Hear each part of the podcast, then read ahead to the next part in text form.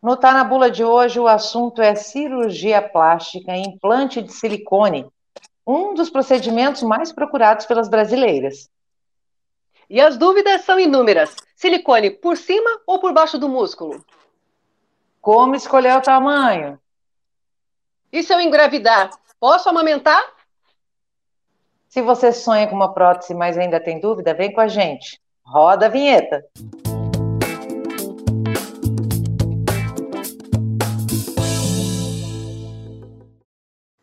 E o nosso convidado dessa semana é o cirurgião plástico Rogério Chimirri Pérez, natural de Maringá e que está aqui em Foz do Iguaçu desde 2003. O Dr. Rogério Chimini Pérez se graduou pela Fundação Faculdade Federal do Rio Grande e é especialista em cirurgia geral e em cirurgia plástica. Olá, doutor, tudo bem? Obrigado por aceitar o convite da gente. É isso, eu que agradeço. Muito obrigado. Oi, doutor, seja bem-vindo. Para começar, eu gostaria de saber qual a principal dúvida das mulheres que chegam aí no seu consultório preocupadas com os seios, a aparência dos seios. Bom, assim, é, tem uma infinidade de dúvidas, né? Mas normalmente as pessoas uh, procuram ou quando estão tem a mama muito pequena, né? E elas querem uma projeção maior, um colo maior, que é essa essa parte mais alta da mama, elas querem mais projetada para que possa usar um decote ou que fique mais sensual ou após a amamentação ou grandes perdas de peso, quando elas ganham alguma flacidez de mama, né? Então, quando você tem um pouco de flacidez de mama, aí você pode corrigir também, ou usando uma prótese de mama, ou eventualmente fazendo uma mamoplastia com prótese de mama também. Então, prótese de mama tem eh, vários tipos de ser utilizada para várias finalidades. E também, em caso de cirurgia reconstrutora, naqueles pacientes que perderam a mama ou tiveram que tirar pedaço da mama por causa de câncer de mama, aí você também pode usar a prótese de mama com esse intuito, né, de reconstrução mamária. A partir de qual idade que é, é recomendado esse tipo de procedimento, doutor? Olha, assim, se a partir dos 18 anos é tranquilo, tá? Mas eventualmente tem cirurgias que a gente faz abaixo dos 18 anos também, né? Tem pacientes, por exemplo, que têm é, um trauma muito grande ou que passam situações psicológicas que acabam. Ah, tem menina que não sai na rua porque não tem peito, porque não consegue colocar uma blusa, ou tem um, um problema psicológico muito grande. A gente pode operar antes, mas eu recomendo a partir dos 18. Eu acho mais seguro, mais tranquilo, até porque psicologicamente a pessoa está melhor, está mais madura, né? O paciente abaixo dos 18 anos ainda tem que amadurecer um pouco, ainda está saindo da adolescência, é uma coisa um pouco complicada você partir para um, uma prótese de mama, que é uma cirurgia que vai ser uma coisa que você vai fazer para o resto da vida, né? E como que é escolhido o tamanho dessa prótese, doutor? Olha, o tamanho da prótese varia muito de paciente para paciente, é uma coisa extremamente individual, né? Então você tem que avaliar o tamanho do tórax da paciente, você tem que avaliar a altura da paciente, é, você tem que avaliar o peso da paciente. Então tem uma, uma série de fatores. Você tem que avaliar, por exemplo, se ela já tem um pouco de mama, né? Se ela já tem um pouco de glândula é, mamária, ou se ela tem quase nada. Então, assim, varia muito. As pacientes chegam ao consultório, é, meninas que viram a, amiga, ou uma mulher que viu a amiga e quer uma prótese do tamanho da amiga, mas é muito diferente, é muito difícil de você dizer para ela que aquele tamanho que eu coloco na amiga vai ficar igual para ela. Então, é uma coisa feita muito individualmente no momento da consulta mesmo. Eu normalmente peço para os pacientes mais ou menos seguirem o que a gente recomenda, eu, eu, tenho uma experiência vasta em cirurgia de prótese de mama, né? É, o cabelo branco aqui não é à toa, já tem bastante tempo. então eu peço, se possível, a gente passa mais ou menos aquela experiência que eu tenho e para ela seguir mais ou menos. É lógico que eventualmente vai ter uma paciente que quer uma coisa mais exagerada ou que é uma coisa muito discreta, né, também. Então é, a gente segue, lógico, essa ideia do paciente. Mas é, eu peço sempre que siga, siga mais ou menos aquilo que a gente fala, né? Mas isso que eu ia te perguntar, tem muita mulher que chega lá querendo aqueles peitões? Tem, tem, ainda tem. Na verdade, foi um, é, é, cirurgia plástica é muita moda, né? Se você vê cirurgia de mama de 1970, a moda eram pacientes com mama muito pequena. As, as pacientes faziam cirurgias para reduzir a mama e ficar muito pequena. Ficava a mama 38, essa, esse era o legal. Essa era a moda do momento, né? Hoje passou por uma fase aí no final dos anos 90, início dos anos 2000, que as mamas começaram a, a aumentar muito de tamanho, né? Apareciam aquelas modelos, é, tinha um programa na TV na época é, que era um programa As americanas, era, né? É, salva-vidas. É. Tinha uma loira, Miami Vice. Tinha... Acho que era Miami, Miami Vice, uma coisa. Acho que era Miami Vice, alguma coisa de Miami, enfim. Elas eram salva-vidas e tinham uns peitões gigantescos, apareciam correndo, assim. E aquilo lá trouxe aquela mulher querendo aquele peitão gigantesco. Hoje não, hoje está voltando para um tamanho mais, vamos dizer assim, um, intermediário aí. Mas tem, tem mulher que quer um peitão gigante, tem mulher que vai com o marido e diz que o marido fala, ah, eu quero um tamanho assim. Enfim, né? Eu acho que é muito modismo mesmo. E doutor, na sua opinião, qual o melhor método? Por cima ou por baixo do músculo? Então, é, como eu disse, é, eu tenho uma experiência grande, longa, né? E eu comecei em 2000 e eu me formei, terminei a residência em 2003. É, e nesse período a gente vai passando por, por fases da medicina, da fases da cirurgia plástica, né? Quando eu iniciei, a gente fazia muito por cima do músculo. Eu fazia muito e era o que se fazia mais no Brasil. É, e hoje em dia eu faço quase que só embaixo do músculo, né? Já há mais de 10 anos. Isso aí tem motivos, né? Por cima do músculo tem vantagens também, né? É, quando você coloca por cima, você tem menos dor no pós-operatório, você tem um pós-operatório muito mais tranquilo, muito, uma recuperação muito mais rápida, muito mais fácil. E, mas, por outro lado, você tem um, uma quantidade de complicações maiores também tanto complicações imediatas, né, como hematomas, infecções, alterações de sensibilidade, são mais comuns quando você coloca por cima. Alterações de sensibilidade eu falo principalmente da areola, né? É, quando você coloca por cima são mais comuns. É, quanto complicações tardias, tipo uma pitose ou uma contratura capsular. Contratura capsular é quando a, a, o organismo rejeita, né? se fala de rejeição, né? É, a prótese fica dura. Então, quando você coloca por cima, a chance de ter uma contratura é maior, né? Quando você coloca por baixo é menor. Já por baixo tem todas as vantagens de ter menos contraturas, de ter menos infecção, enfim, uma série de outras coisas, mas tem a dor no pós-operatório que é um pouco mais chata. Tem paciente que fala três ou quatro dias, aí sente uma dor bem chata, uma pressão no peito, uma coisa mais incômoda, né? Mas eu prefiro hoje embaixo do músculo, com certeza. Doutor, antes de continuar aqui, uma correção histórica, que a gente é cringe, mas vamos respeitar. O nome da série era Baywatch e a atriz era Pamela Anderson, certo? Pamela Anderson, é mesmo. A Cris foi pesquisar, doutor. Eu fui okay. porque Miami Vice era outro, eu lembrei. Tá, então é a Pamela Anderson, exatamente. Era essa aí que trouxe essa, esse furor de colocar peito grande e tal, né? Agora, doutor, agora... Ah, pode falar, Cris. Não, é, pode perguntar, vai, acho que vai perguntar da anestesia, manda ver, Elis. Não, não, não vou perguntar da anestesia, não. Quero saber o seguinte: quando faz é, por cima do músculo, a tendência é cair mais rápido ou não tem nada a ver? Tem, tem um pouco sim. É, é lógico que a, a, a, questão de cair, de, de descer, de ter, você ter flacidez, vai muito de vários fatores, principalmente da qualidade da pele da própria paciente, né? Eu tenho pacientes que eu coloquei em cima do músculo há 20 anos atrás e continuam com a mama bonita. Tem outras que um ou dois anos depois tem flacidez. Mas na média é mais comum, sim, você ter flacidez quando você coloca por cima do que quando você coloca por baixo. Porque quando você coloca por baixo do músculo, o próprio músculo ajuda na sustentação da prótese. Né? Então, assim, o, o músculo é é ele contrai, ele retrai, ele tem força, né? Então você consegue segurar a prótese melhor, o próprio músculo segura, né? Quando você coloca por cima, você vai ter só a glândula mamária e a pele para ter essa responsabilidade de segurar a prótese. Então, sim, tem mais chance de cair quando está por cima do que quando está por baixo do músculo, tá? Doutor Rogério, que tipo de anestesia é aplicada na hora de um procedimento desses? É local ou é geral? Então, anestesia pode ser vários tipos, né? Hoje nós temos uma, uma vasta gama de, de tipo de anestesia que você pode usar. Eu prefiro anestesia geral, acho que é mais, uh, além de ser mais seguro de um modo geral, você tem o um paciente é, todo na sua mão, né? O anestesista fica mais tranquilo para fazer a cirurgia e o paciente dorme completamente, não vê nada, é uma cirurgia muito mais é, confortável para o paciente. Mas nós tivemos aí no período da pandemia, principalmente, nós tivemos muitas restrições com relação à anestesia, porque a, a, os medicamentos que se usam em anestesia geral é, também são usados em UTIs. Então, nós tivemos um, uma deficiência de medicamentos muito grande e, em alguns momentos, até foi proibido de fazer anestesia geral, justamente para não consumir muitos medicamentos. Hoje já está mais tranquilo, né?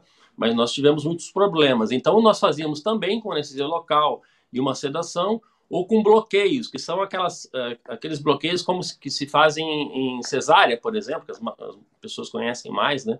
Que é aquela anestesia nas costas. Então, isso também é possível. Mas como assim, como segurança e principalmente como conforto para o paciente, sem dúvida a anestesia geral é muito melhor. Tá? Dorme e acorda linda. Exatamente. Não tem... Cinderela. Não tem, não tem, é, não tem desconforto, né? Porque é aquela coisa de você é, tá acordado e tá fazendo anestesia, ou tá acordado e tá fazendo a cirurgia, mesmo você não sentindo dor, o desconforto é grande, né? Com certeza. Doutor, a Elis falou de dorme e acorda linda, mas os cuidados pós-operatórios são muitos, né? São, são. É, até é, hoje eu estava falando no Instagram, eu tenho um canal no Instagram, eu falo bastante lá. E hoje eu estava falando sobre as complicações de cirurgias no modo geral, né?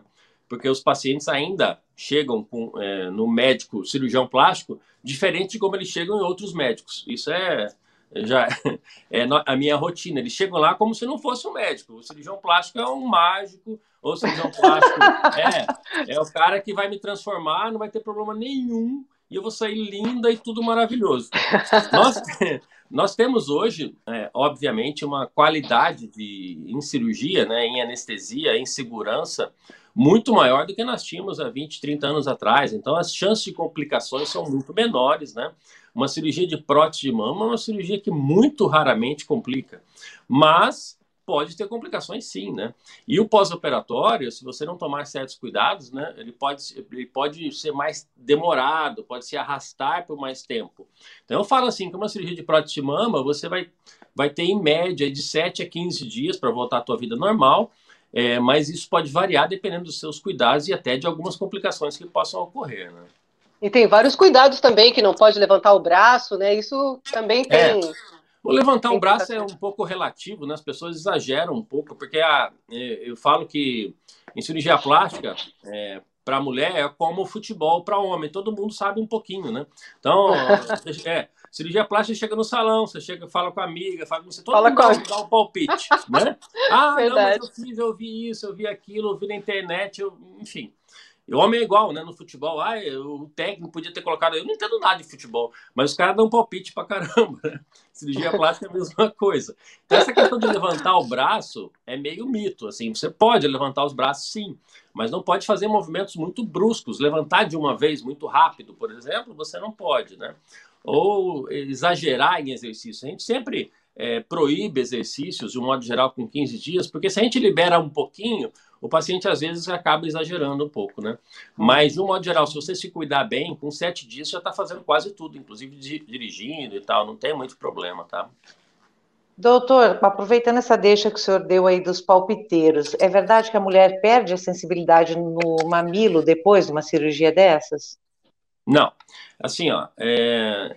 hoje, se for só fazer uma prótese de mama, que a gente faz uma incisão é, bem no sulco da mama, não faz uma incisão na areola mais, né? É, e você faz só a prótese, não faz mamoplastia, por exemplo, você não vai perder a sensibilidade da areola de maneira nenhuma, tá? Eventualmente pode ficar um pouco mais sensível no começo, aumentar a sensibilidade, fica até meio dolorida, como se estivesse para amamentar, uma coisa desse tipo. Quem já amamentou sabe que tem uma sensibilidade maior naquele período, mas depois volta ao normal. Perder a sensibilidade pode acontecer quando você faz a incisão na areola mesmo, né, no próximo ao mamilo. Isso pode diminuir a sensibilidade ou até perder eventualmente. Ou quando você faz mamoplastia ou mastopexia, que são aquelas cirurgias que envolvem é, mudar a areola de posição. A areola está mais para baixo, você tem que levantar, você tem que reposicionar ela. Então, eventualmente, pode perder. Mas as cirurgias de aumento de mama tradicionais, são as próteses de mama que a gente faz aí, de um modo geral, não perde a sensibilidade, pode ficar tranquilo. E fica a cicatriz, onde ela fica? Então, tem é, cicatriz também tem vários jeitos de fazer, né? Você pode fazer axilar, pode fazer um cortinho na axila, que é um, uma, um tipo que eu não gosto muito, porque a, a chance de infecção é maior. É, pode fazer pela areola mesmo, né? Que é aquele jeito que eu falei que pode eventualmente diminuir a sensibilidade. Ou pode fazer no sulco mamário, aquela região abaixo da mama, onde fica aquela dobrinha, né? É, você faz a incisão ali, é uma incisão pequena, 4, de 4 a 5 centímetros e ela não aparece, depois fica bem escondida, né? Doutor, depois de fazer a cirurgia, a mulher pode engravidar, pode amamentar normalmente? Normalmente, tá? Essa também é uma, uma questão que falam muito aí as palpiteiras de plantão, né? Que você coloca a prótese e não pode amamentar. Isso é bobagem, não tem porquê. Você nem mexe com as glândulas mamárias, você entra por baixo do músculo. Você não passa nem perto da glândula, não passa nem perto dos ductos mamários, né? Então você amamenta normalmente, tá? Sem problema algum. E pode fazer mamografia depois de feita, colocada a prótese? Não só pode, como deve, né? A mamografia é um exame que, que salva muita gente, né? Então pode sim, as próteses são projetadas para suportar uma pressão muito grande. A mamografia não passa nem perto do que a prótese suporta de pressão. Então, assim, elas são feitas para isso, né? Não teria nem sentido você fazer uma cirurgia que você impedisse qualquer tipo de exame depois. Então, mamografia pode e deve ser feita, né? Que isso é uma coisa que eu pego muito no consultório, só pegando um gancho aqui, aproveitando e falando um pouquinho sobre outra, outra coisa de saúde, né? Mamografia é um exame fácil, barato. É, se você não tiver plano de saúde, você faz no SUS hoje muito fácil, pelo menos quem mora aqui no Paraná. E mesmo que você não, não queira fazer no SUS, você queira pagar, custa 40 reais uma mamografia. E eu pego pacientes com 40, 45, 50 anos que nunca fizeram uma mamografia.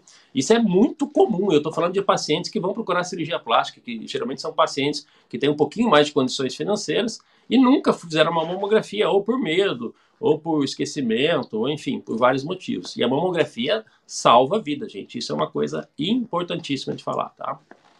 O senhor falando agora da mamografia, a mulher que implanta uma prótese, que tem uma prótese, ela tem mais chance de desenvolver câncer de mama? Sim, essa também é uma questão que, que se pergunta muito no consultório, né? Principalmente depois que falaram sobre um tipo de câncer específico, que é um, um câncer de grandes células, que eles conseguiram relacionar com um tipo de prótese específica, de uma marca específica. Inclusive, teve um, um recall dessas marcas aí, eles foram é, hoje não se pode mais implantar essa marca de silicone, porque eles descobriram um tipo de câncer que, apesar de ser um câncer muito fácil de ser tratado, é um, vamos falar lá que é um, um dos câncerzinhos mais bonzinho que tem, mas existe sim um tipo de marca de prótese que é, pode levar ao aparecimento de câncer. É muito raro, tá? Eles relacionam um para cada 50 mil casos de prótese de mama dessa marca específica que levam a esse tipo de câncer mas pode acontecer. Inclusive, tem alguns casos no Brasil, tem aí, acho que uns 50 casos no Brasil desse tipo de câncer e uns quase mil casos diagnosticados no mundo. É, relativamente ao número de próteses que a gente coloca, é pouco, mas hoje em dia pode-se dizer que sim, existe um tipo de câncer que pode estar relacionado a um tipo de prótese específica, que a gente não usa mais. Pode ser que no futuro apareçam outros tipos de próteses que possam é, acarretar esse tipo de câncer.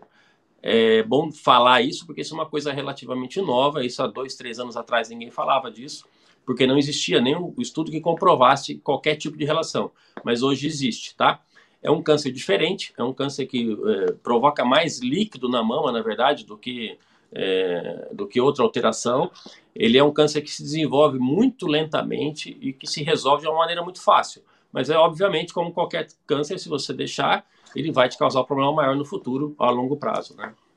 E a prótese tem é, prazo de validade? As pessoas falam, ah, antes a gente ouvia falar, é, tem que trocar a cada 10 anos. Ainda é assim ou já evoluiu? Não, é, não é assim mais, tá?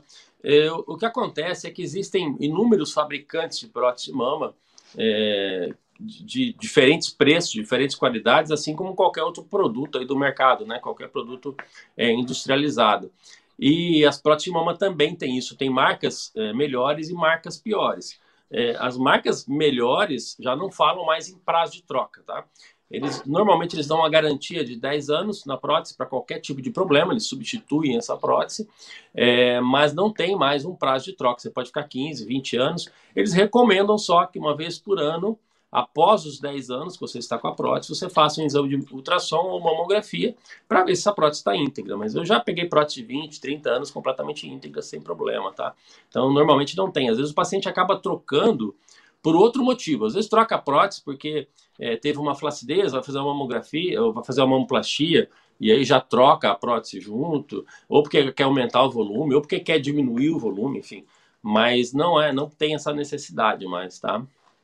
Então, esse perigo da prótese estourar, causar algum problema, hoje em dia com a tecnologia já a gente quase não tem. É, quase não tem. Pode acontecer também, tá? É uma prótese ter uma ruptura espontânea, é raro, mas pode. Mas as próteses é, de hoje em dia já não. É, esse silicone que, que vaza, né, que eventualmente possa romper a cápsula, ele não é mais absorvido pelo organismo. Ele tem uma alta coesividade, que a gente fala. Ele fica muito grudado, né? Então ele não, não espalha pelo organismo. Ele fica ali quietinho, você tira e coloca uma nova sem problema algum, tá? E a prótese pode sair do lugar, doutor? Há possibilidade disso? Pode. É, pode sair porque é, com o tempo, é, como eu disse, as pessoas são muito, cada um tem sua característica individual, né? Tem pacientes que têm uma pele mais flácida, inclusive com a parte muscular é, com menos colágeno, com menos aderência, isso é, é genético, né? Então, se você tem um, uma característica dessa, com o tempo, essa loja, essa casinha que, que a gente fala que fica a prótese, a gente chama de loja, ela pode aumentar de tamanho e a prótese eventualmente mudar de posição. Mas não existe essa possibilidade dela migrar para um outro lado, ela vai só descer um pouquinho, ter um pouquinho de flacidez, tá? Isso pode acontecer. Doutor, deixa eu perguntar uma coisa. A gente está falando de prótese. Qual o custo médio de um procedimento desses? Então, de custo eu não posso falar. É, uma... não, é, não, não, assim, é... não, não, não praticado pelo senhor, mas para a gente ter uma ideia, porque a minha preocupação é a seguinte: até a gente estava conversando hoje, a gente vê tantos casos de pessoas indo procurar clínicas é, sem qualificação, sem, sabe, coisas graves assim. E eu queria é. entender, tipo, o que, que leva a isso. Pois é. Eu não vou falar de, de, preço exatamente, porque o CRM realmente proíbe, tá? Mas mesmo que seja só em caráter ilustrativo, eu não posso falar. Mas é barato, é uma coisa muito. Não é caro de maneira alguma. Mas o que acontece muito hoje é que as pessoas vão muito. É, com muito. Como que eu vou achar a palavra aqui? Mas vão muito afoitas procurando uma cirurgia, muito desesperadas. E às vezes ela resolve fazer uma cirurgia como ela resolve comprar uma bolsa. Ela vai na loja, ah, vi uma bolsa, vou lá comprar. Cirurgia, por incrível que pareça, eu atendo pacientes que chegam ao consultório que querem operar para a semana que vem. Hoje eu não teria uma agenda, eu tenho uma agenda bastante cheia para três, quatro meses, por exemplo. Eventualmente o paciente chega lá, não achou uma vaga comigo, ele vai com o primeiro que ela achar na, na outra esquina. Isso acontece, Nossa. tá? Acontece, é, por, por muita, por, por, essa questão assim dessa, imedi o, o paciente hoje, as pessoas hoje são imediatistas, exato. Não só o paciente, todo mundo é imediatista. Nós queremos as coisas para ontem, né, acontecendo. Então, acontece por isso, por esse imediatismo, e acontece também por preço, obviamente. Tem paciente que vai, por causa de um mil reais de diferença, ou dois mil reais de diferença, eles procuram outro. É, eu, por exemplo, no consultório, raramente me pergunto a marca da prótese que eu uso. Eu não vou falar a marca aqui também, porque também tem um, uma claro. questão aí. Mas, assim, eu uso uma prótese de excelente qualidade. Mas as pessoas não perguntam. Se eu quisesse colocar uma prótese chinesa, por exemplo, que na maior parte das vezes custa muito mais barata, eu poderia colocar, o paciente nem pergunta, né? Então, existe essa questão do paciente preocupar em ficar bonita, de, de, se preocupar só com a estética e com outras coisas ela às vezes nem se preocupa. Com o hospital que ela vai, por exemplo, às vezes está operando num hospital muito ruim, um hospital que não tem estrutura boa, mas o paciente não está nem aí. Acontece muito disso. Essa parece que é até um descaso com a própria saúde, mas acontece, sim. E qual a dica que o senhor dá para a pessoa, para a paciente, escolher um bom profissional? Olha, é difícil, isso, né? Isso faz toda a diferença, né? Faz toda a diferença. É difícil, assim, você falar, mas eu acho, assim, que é, um profissional experiente, é lógico que ajuda muito, isso não só em cirurgia, né? Acho que qualquer profissional que você procurar, vai procurar um advogado, vai procurar um, sei lá, se ele tiver uma experiência, eu acho que isso é importante. É, um profissional com uma boa formação, você pode procurar isso é, no próprio site da Sociedade Brasileira de Cirurgia Plástica ou no CRM, você vê a formação do profissional. É um profissional que opere num bom hospital, né? Que se você Normalmente, os, os hospitais melhores, eles fazem, o próprio hospital faz uma seleção dos profissionais que trabalham lá dentro. Então, se você trabalha num bom hospital, provavelmente você tem uma, uma qualidade melhor profissional, né? É, e acho que essa questão do preço aí também é interessante. Se você não procurar nada muito barato, que pode ser, talvez não seja uma boa ideia, né?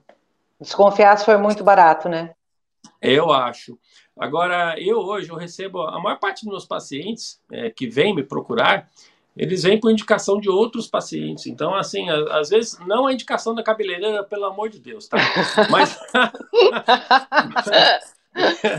Mas, assim, a indicação de outros pacientes que já operaram, dá uma pesquisadinha, procura com outras pessoas é, e vê é, mais ou menos como foi o atendimento que você teve com aquele médico, principalmente o pós-operatório, é, como foram os resultados mesmo. Lógico que o resultado é uma coisa que pode variar muito de paciente para paciente, mas você procurar referências com outras pessoas é uma coisa, como a gente faz em outros serviços, né? É, a gente nunca procura, normalmente, quando a gente vai procurar um profissional de qualquer serviço, a gente acaba pegando alguma referência. Eu acho que para médico isso funciona bem também. Ou pegar referência com os próprios médicos, às vezes colegas de outras áreas, né? É, pergunta para o teu ginecologista ou pergunta para um, um médico mais próximo de você qual médico ele poderia mais ou menos achar que seria mais seguro ou mais qualificado. Isso também vale, tá? Doutor Rogério, com essa é, restrição que teve às cirurgias eletivas durante a pandemia, tem muita demanda? Tem uma fila de espera aí para fazer cirurgia agora? Tem. É, na verdade, assim, Cris, o... a pandemia foi uma coisa engraçada que eu achei quando começou, em março do ano passado, nós ficamos um mês e meio sem poder operar, e depois voltamos a operar com algumas restrições, mas voltamos. Então, assim, ficar parado mesmo, eu fiquei nesse período aí de um ano e meio, uns dois meses e meio, proibido de operar, né? E eu achei que ia cair muito o movimento de cirurgia plástica. Eu falei, meu Deus, é, cirurgia plástica é uma coisa, é, um supérfluo completo, né? Você não tem necessidade de colocar um peito esse ano, você pode colocar um peito ano que vem, né? Mas não, aumentou o movimento de cirurgia de tal maneira que hoje eu estou com uma fila de espera para cirurgia de uns quatro meses, mais ou menos, para consulta de dois meses e meio. É, então, e isso não foi só com a cirurgia plástica, foi com outras coisas que a gente considera supérfluo. Eu conversei com um amigo meu que trabalha com revenda de automóveis e ele falou que, assim, hoje muitos carros ou você não consegue comprar zero porque não tem peça por causa da pandemia, ou simplesmente que as pessoas estão comprando o carro de uma maneira enlouquecida, que é um negócio caro, um bem de consumo caro, né? É, tem carros importados que não tem para entregar porque estão comprando um monte, não sei onde estão tirando dinheiro, mas estão comprando. Então parece que as pessoas ficaram com um pouco de medo de morrer mesmo. Eu acho que essa, esse medo da morte iminente, esse medo de morrer é, amanhã ou semana que vem e não fazer aquilo que ela queria fazer, né? E já que ela não pode viajar por causa da pandemia, vou fazer outras coisas que eu queria fazer. Eu Fica acho em casa, né? É, eu acho que se as viagens tivessem liberadas, as pessoas com essa iminente morrer, elas iam viajar para todo lado, ia gastar muito com viagem, né? Mas como não pode, eles estão gastando com carro, com beleza, com cirurgia plástica, né? enfim, uma coisa bem engraçada. Eu achei que seria diferente, mas não, aumentou o volume e aumentou um pouco a fila de espera. Mas é claro que a gente sempre acaba encaixando aí, mas para esse ano mesmo eu teria poucas vagas, por exemplo. Né? Já estamos longe do final do ano, mas já está bem cheia a agenda. Elis, nosso Oi. tempo está chegando no fim, mas posso fazer só mais uma pergunta para o doutor Rogério, claro, da minha fica parte? à vontade, Cris. Pode. Doutor Rogério, o senhor tem ideia de quantos peitos o senhor já fez ao longo da sua carreira? ah, Cris, assim, ó, eu tenho de pacientes que eu já operei desde que eu terminei a residência, que fazem 18 anos, né? É, são mais de 10 mil pacientes, são 10.500 e alguma coisa. É bastante coisa. É, a grande maioria dos pacientes que eu faço é, envolve mamoplastia ou prato de mama, né? Então, eu acredito que mais de 6 ou 7 mil aí, pacientes que eu tenha feito prótese ou, uma, ou mamoplastia ou outro procedimento envolvendo a mama, com certeza. Nossa, é bastante muita gente, né? é. é. muita gente Doutor. querendo ficar peitudinha ou menos peitudinha, né? Ou menos peitudinha. ah, mas esse, esse menos peitudinha é assunto para outro capítulo, é, né, para outra, pra outra tá, história. Okay. Doutor Rogério, obrigada pela sua participação. Adorei conhecer ah, o senhor e conversar com o senhor. Eu que agradeço, muito obrigado pelo convite, tá? Eu quero me colocar sempre à disposição aí quando vocês quiserem esclarecer alguma coisa de cirurgia plástica, eu estou por aí, tá? Bem tranquilo. Obrigada, doutor. Muito obrigado por participar aqui do Tá na Bula dessa semana. E a ideia é essa, né? Ajudar as pessoas a se sentirem bem, a ter qualidade de vida.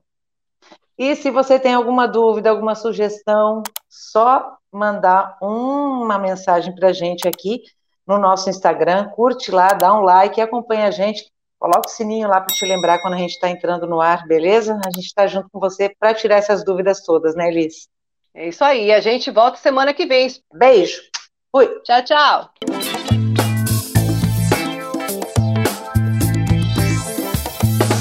Vamos, que eu tô com fome.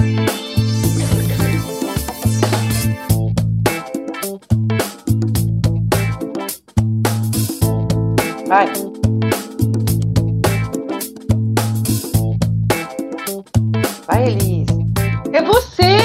É, sou eu? Tá, então peraí. É, aquela parte lá